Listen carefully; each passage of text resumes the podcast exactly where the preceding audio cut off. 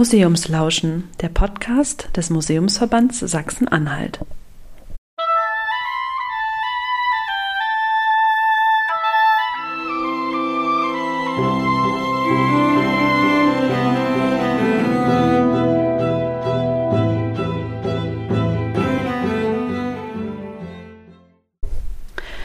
Wir begleiten besondere Gäste bei ihrem Museumsspaziergang.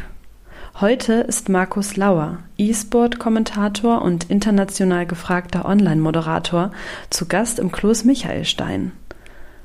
Susanne Dressler nimmt ihn mit in die Ausstellung zur Musikmaschine, lässt ihn ein besonderes Tretinstrument testen und am Ende trommeln beide mit dem Leiter der Musikakademie.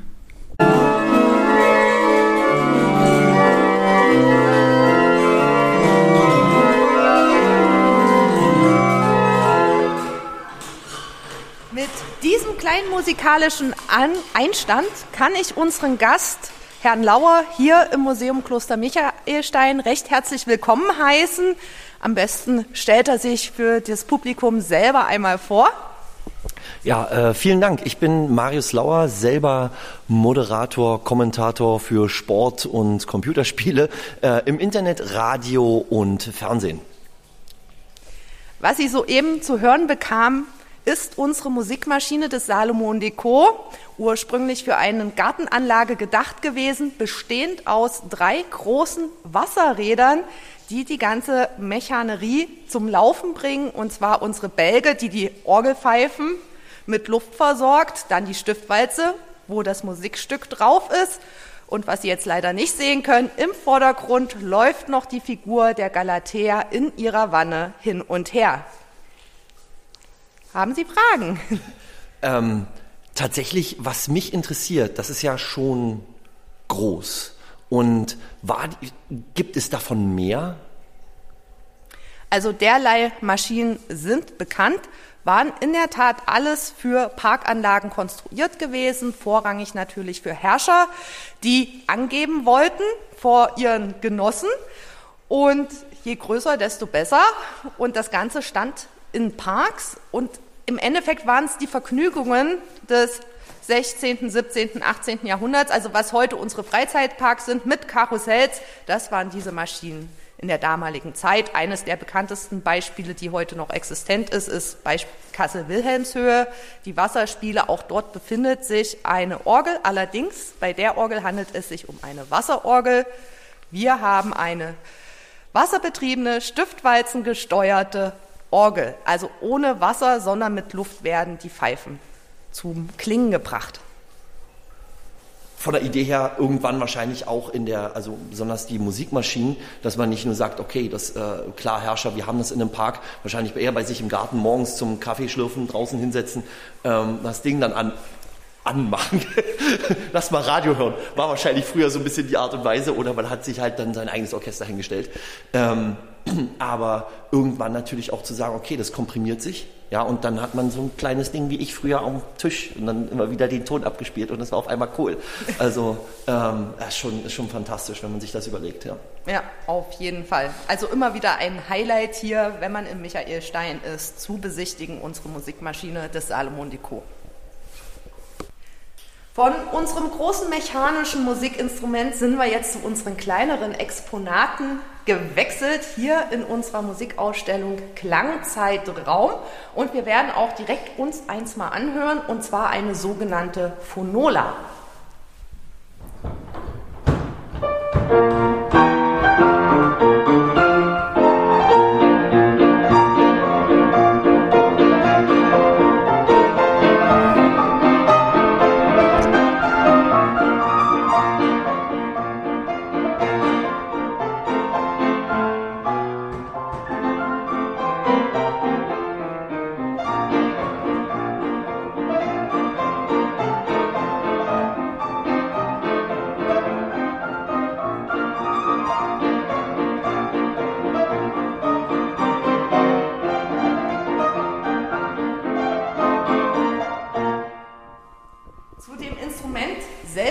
Vielleicht unsere Leitung des Museums, Frau Lustig, was sagen?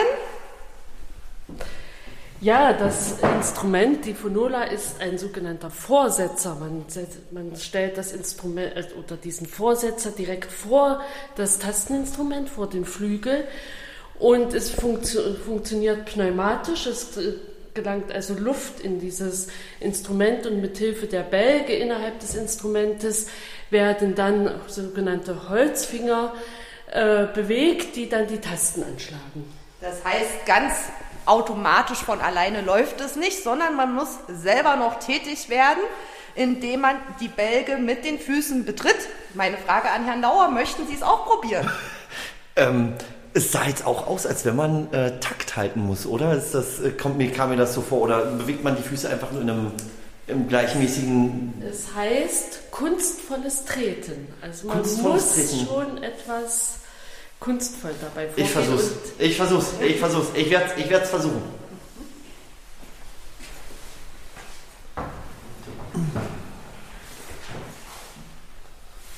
Jetzt links, rechts, ne? Wie bei der Nähmaschine. okay.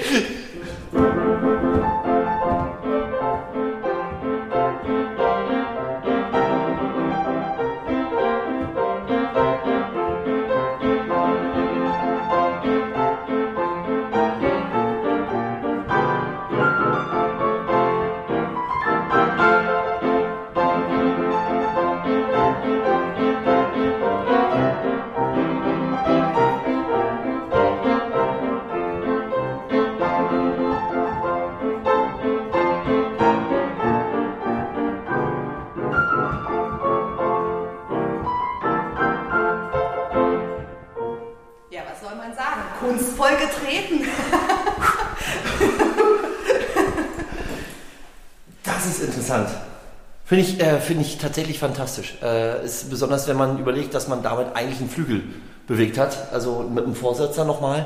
Finde ich, find ich super. Das war wirklich was Neues. Also hätte ich auch nicht gedacht. Es ist das erste Mal, dass ich so ein Gerät selber sehe, muss ich dazu sagen. Also das ist für mich neu. Fantastisch. so, ganz automatisch funktioniert dann der nächste Automat. Dabei handelt es sich um ein ähm, eine Spieldose im Großformat, wo man früher Geld eingeworfen hat, wodurch die Mechanik in Bewegung versetzt wird und eine Lochplatte. Also eine metallene Platte mit eingestanzten Löchern, die das Musikstück gespeichert hat, abgespielt wird. Auch hier werden wir gleich einmal den Klang vernehmen.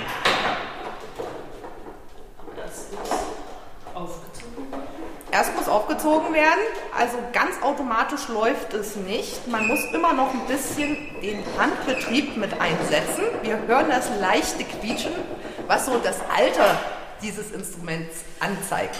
Und das war jetzt eine Feder, ne? die man aufgezogen hat? Genau. Mhm. So, dann natürlich braucht man noch das passende Geldstück, weil unser Geld funktioniert nicht mehr. Und dann kann es auch schon losgehen. Bye.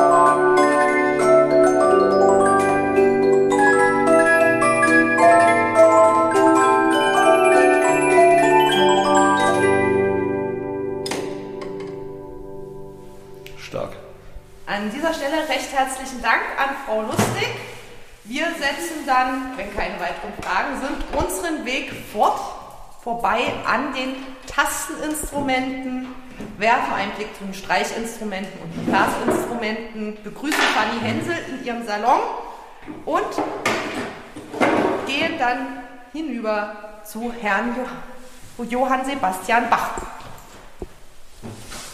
So, wir sind nun in unserer Herzogsloge am Beginn der Ausstellung Klangzeitraum, dem Geheimnis der Musik auf der Spur. Der Titel hört sich ein bisschen verworren an, steckt aber nichts anderes dahinter. Der Klang hat sich natürlich durch die Zeit verändert. Ebenso wurde er von den Instrumenten beeinflusst und die Instrumente haben sich natürlich auch über die Zeit verändert und mussten sich immer wieder den räumlichen Begebenheiten anpassen.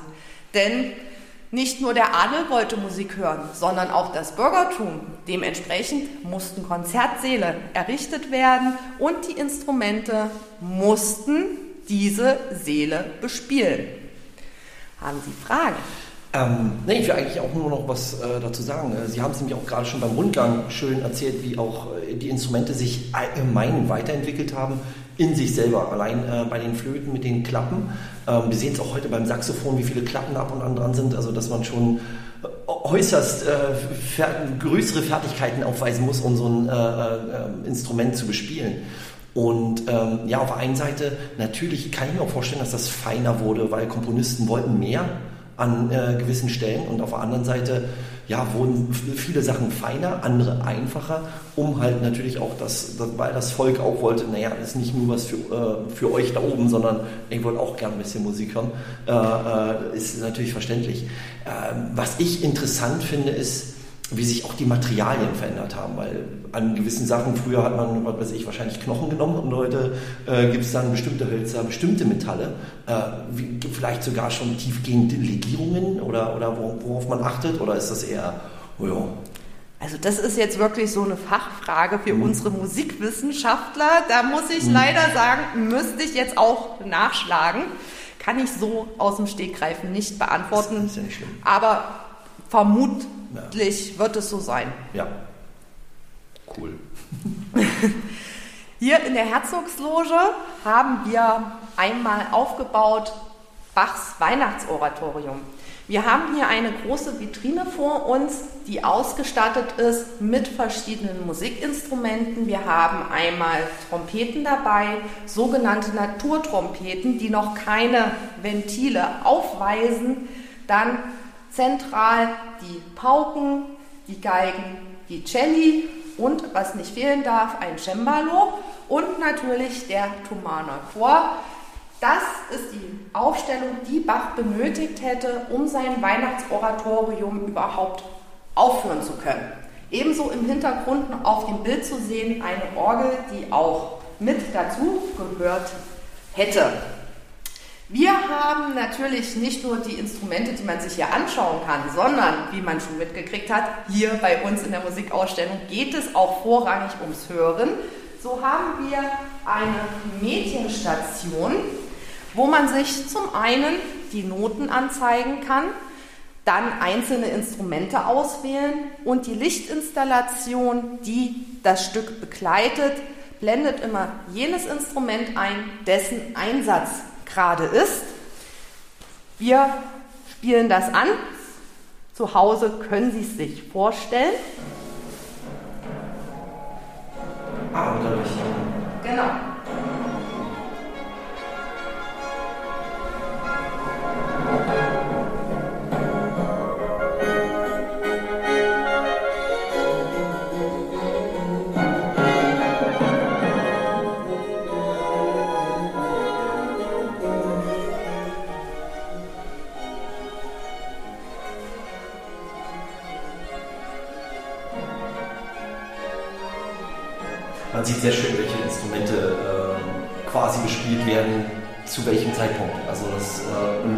Irgendwann dann sagt, okay, jetzt kommt gerade auf einer Zeit, ja, mitzählen, den Takt vielleicht ein bisschen das Gefühl mit reinbekommen. Genau, aber nicht nur die Gesamtansicht kann man sich anschauen, sondern man kann auf der Medienstation sich dann auch explizit einzelne Instrumente herausgreifen, die dann automatisch auch lauter gespielt werden und kann das Notenbild mitlesen. Also für die ganz Interessierten ebenso haben wir uns auch den Spaß gemacht. Wir haben einmal eine historische Interpretation des Weihnachtsoratoriums. Das heißt, auf Originalinstrumenten wurde es eingespielt, aber man muss betonen Interpretation, denn wir wissen es ja nicht mehr. Wir können Bach leider nicht mehr fragen, wie er es gerne gewollt hätte. Und dann haben wir als Gegenpart eine moderne Interpretation. Auch hier kann man wieder vergleichen, was hier an der Vitrine auch noch auffällig ist. Wir haben keinen Dirigenten. Zur damaligen Zeit war es nicht üblich, einen Dirigenten zu haben, sondern wir sehen Bach live vor uns an der ersten Geige, denn von der ersten Geige aus wurde auch das Orchester dirigiert. Ein bisschen tatsächlich, wenn man so sich moderne Bands anhört, ja, äh, vom Schlagzeug aus auf die Gitarre ähm, und der Schlagzeuger setzt immer mit seinen, sag ich mal, äh, äh Sticks an und gibt gewisse Geschwindigkeiten vor. Und man merkt es immer auf den, äh, ich sag mal, Tonträgern und dann äh, live ist es dann immer noch was anderes, ist ein bisschen Übermut und dann steht der Gitarrist da, oh mein Gott, du bist ein bisschen schnell. Hat alles schon erlebt, ja. Na, einer muss ja das sagen. Einer muss immer, ja, völlig, völlig richtig, völlig richtig. Und wenn man auch mal seine Kollegen ärgern will, weil man vielleicht eine Wette gewonnen hat oder verloren, ja, dann geht es halt auch mal anders. Genau, also wie kann man schöner die Weihnachtszeit einläuten, beziehungsweise die Vorweihnachtszeit. Noch ist es nicht so weit, auch wenn der Lebkuchen schon in den mm. Einkaufsläden steht. Lecker. Als wie mit dem Weihnachtsoratorium. Wir verlassen nun den Bereich der Musik und widmen uns der Stille im unteren Klausurbereich, denn wir befinden uns derzeit im Obergeschoss unseres Klausur- bzw. unseres Klosters wo die herzöglichen Räume sind und die Musikausstellung untergebracht ist. Hier nun befinden wir uns im Kreuzgang. Wir haben den herzöglichen Bereich verlassen und befinden uns jetzt am Ort der Stille, dem Kreuzgang hier im Kloster Michaelstein, der von seiner Gestaltung her wirklich sehr schlicht gehalten ist, was auch beabsichtigt wurde denn hier war der Orden der Zisterzienser beheimatet, die strikt nach dem Armutsideal lebten und das Ganze sollte sich nicht nur in der Kleidung spiegeln, sondern auch in der Schlichtheit des Gebäudes.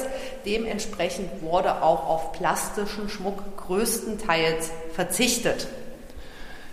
Man muss sich überlegen, das sind äh, wir haben es gerade schon gesagt, man könnte sich hier auch verlaufen, aber man kann auch einfach im Kreis gehen. Ne? Also das äh, über, über eine gewisse Zeit, um, um, um für mich jetzt auf meiner Seite äh, abzuschalten, um einfach zu sagen, ich gehe hier rum, weil es ist echt ruhig hier.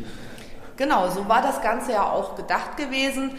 Also Kreuzgang ist einmal die Hauptverkehrsstraße, von wo die wichtigsten Wohn- und Arbeitsbereiche abgehen. Aber natürlich dient es auch zum Rundgehen für die innere Lesung, für das innere Gebet, dass man sich währenddessen bewegte und entsprechend die liturgischen Texte verinnerlichte. Das ja. war einfach nochmal eine Unterstützung. Ist auch, äh, ich glaube, für, für, etwas, was heutzutage ähm, ich, man muss jetzt nicht auf den, ich sag mal, die religiöse Tiefe eingehen, aber dieses Abschalten, also dieses auch mal nehmen und sich Zeit nehmen, vielleicht ja einfach mal zwei Runden zu gehen, ähm, was verloren gegangen ist. Ich glaube, das haben sehr viele in der heutigen Zeit. Wir haben das auch vorhin einfach mal eine kleine Diskussion. Wie lange sollte so ein Podcast sein? Wie lange sollte etwas sein? Der heutige mediale Eindruck, den Menschen haben, es ist so groß. Man hat Apps, man hat äh, den Browser, man, also das Internet an sich, man hat seinen Browser, man, man hat äh, Nachrichten von Bekannten und man ist ja schon abhängig von der Nachricht. Also von, von habe ich neue News, habe ich, neu, hab ich irgendwas, anstatt einfach mal zu sagen, ich schalte gerade mal alles in den Flugmodus ja, und gehe mal kurz spazieren. Hier hat man natürlich eine, eine, natürlich eine optimalere Geschichte, besonders äh, Ihr Arbeitsplatz ja, hier mal zu sagen, ich gehe mal ganz kurz zwei Runden und mache alles mal kurz aus und lasst mich alle in Ruhe. Machen Sie das? oder? Ähm, Komme ich nicht zu. Sehr gut, das zählt jetzt nicht. Nein, natürlich. Es ist ein schöner Ort, um mhm. hier wirklich mal abzuspannen, wenn man mal eine ruhige Minute in der Mittagspause ja. hat, dass man hier einfach wirklich mal für sich ja. durchgeht. Es war ja auch laut Benediktsregel, der Alltagsregel für die Mönche gefordert, Schweigsamkeit. Ja. Das heißt, hier durfte auch wirklich nicht gesprochen werden. Natürlich, es gab Situationen, Mönche mussten ja auch arbeiten. Wie koordiniert man eine Arbeit, wenn man schweigen soll? Da hatte man natürlich seine Lösung. Die Zisterzienser beispielsweise haben eine eigene Zeichensprache entwickelt, die gewisse Abläufe anzeigte, allerdings nur Substantive, ganz wenig Verben. Zumindest das, was laut Signalisten auf uns gekommen ist. Wir können natürlich nicht sagen, ob sie nicht noch viel mehr hatten, was sie einfach nur nicht aufgeschrieben haben. Und auch leises Sprechen war gestattet, außer zur Mittagsruhe und nach der Komplett, komplett komplettieren. Dabei handelt es sich um das letzte Gebet des Tages und danach ging man eigentlich schon direkt ins Bett. Das heißt, das waren die ultimativen Schweigezeiten. Ansonsten durfte man leise miteinander kommunizieren, um nicht von dieser inneren Schau abzulenken. Ich finde, das transportiert hier das alles auch noch. Also ich bin ja gestern Abend angereist, durfte hier eine Nacht schlafen und äh, irgendwie hatte ich das, hatte ich Angst, ein Gespräch zu führen, weil ich wurde nochmal angerufen und ich dachte mir so, ey, kann, darf ich hier telefonieren? Also, und das war nicht mal böse gemeint, sondern eher so ein, so ein ich komme gerade aus äh, Südkorea, Seoul, ich habe es auch vorhin erzählt, super leise Stadt an sich. Also das ist, die Leute sitzen in den Öffentlichen und reden nicht, weil sie die anderen nicht belästigen wollen. Das sind so eine, so eine, so eine Grundeinstellung, die bei uns ja gar nicht funktioniert. Also gehen wir mal in eine Innenstadt, das ist ja lauter, telefonieren die ganzen Leute. Es ist auch einfach mal für den Kopf super angenehm, nicht nur von Tönen äh, beprasselt zu werden. Ja, also ich glaube auch, selbst wenn ich ein, äh, ähm, ein Komponist bin und sage, ich brauche natürlich, brauche einen Anfang, irgendwann ist es auch zu viel für den Kopf. Also diese, äh, ich sag mal, den, den Wald vor lauter Bäumen nicht mehr sehen. Man hat einfach zu viel davon, diesen Abstand gewinnen. Ne? Und das hat, hat mir hier tatsächlich, die, die Nacht hat mir sehr geholfen. Da muss ich auch ergänzen, den beeindruckendsten Kinofilm, den ich die letzten Jahre gesehen habe, war wirklich der, wo man mal explizit auf diese ganzen Hintergrundgeräusche verzichtet hat, auf dieses Einbetten von Musik, was die einzelnen Szenen begleitet hat. Das war wirklich der beeindruckendste und wo nur diese Naturgeräusche mit eingespielt wurden, weil es einfach mal Ruhe ausgestrahlt hat, was auch der Film gebraucht hatte. Wenn im Kreuzgang geschwiegen wird, dann wird in der Musikakademie auf Kloster Michaelstein aber auch tatsächlich aktiv musiziert. Ja, und dann stehen hier im Raum immer so je nach Bedarf zwischen 20 und 40 Instrumente und dann setzen sich die Leute hin und dann geht das los. Könntest du mal hinsetzen. Ja, 20 bis 40 Instrumente. Ja. Und jetzt stehen hier gerade fünf oder sechs. Ja. Aber ähm, ähm, Cajon, Cajon ne? Das, ja, tatsächlich aus der Schule.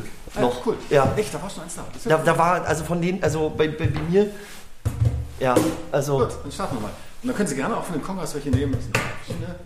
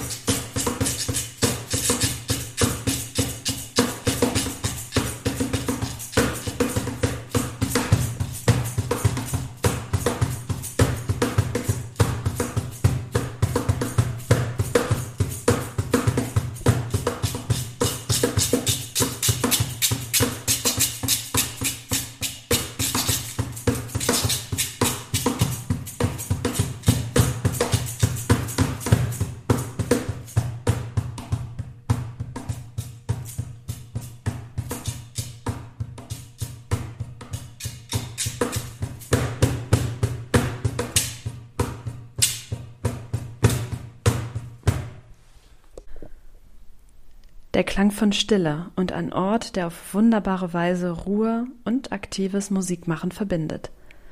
Markus Lauer findet im Kloster Michaelstein beim Museumsspaziergang Klang, Takt und Rhythmus auf spannende Weise. Vielen Dank fürs Zuhören bei Museumslauschen, dem Podcast des Museumsverbands Sachsen-Anhalt.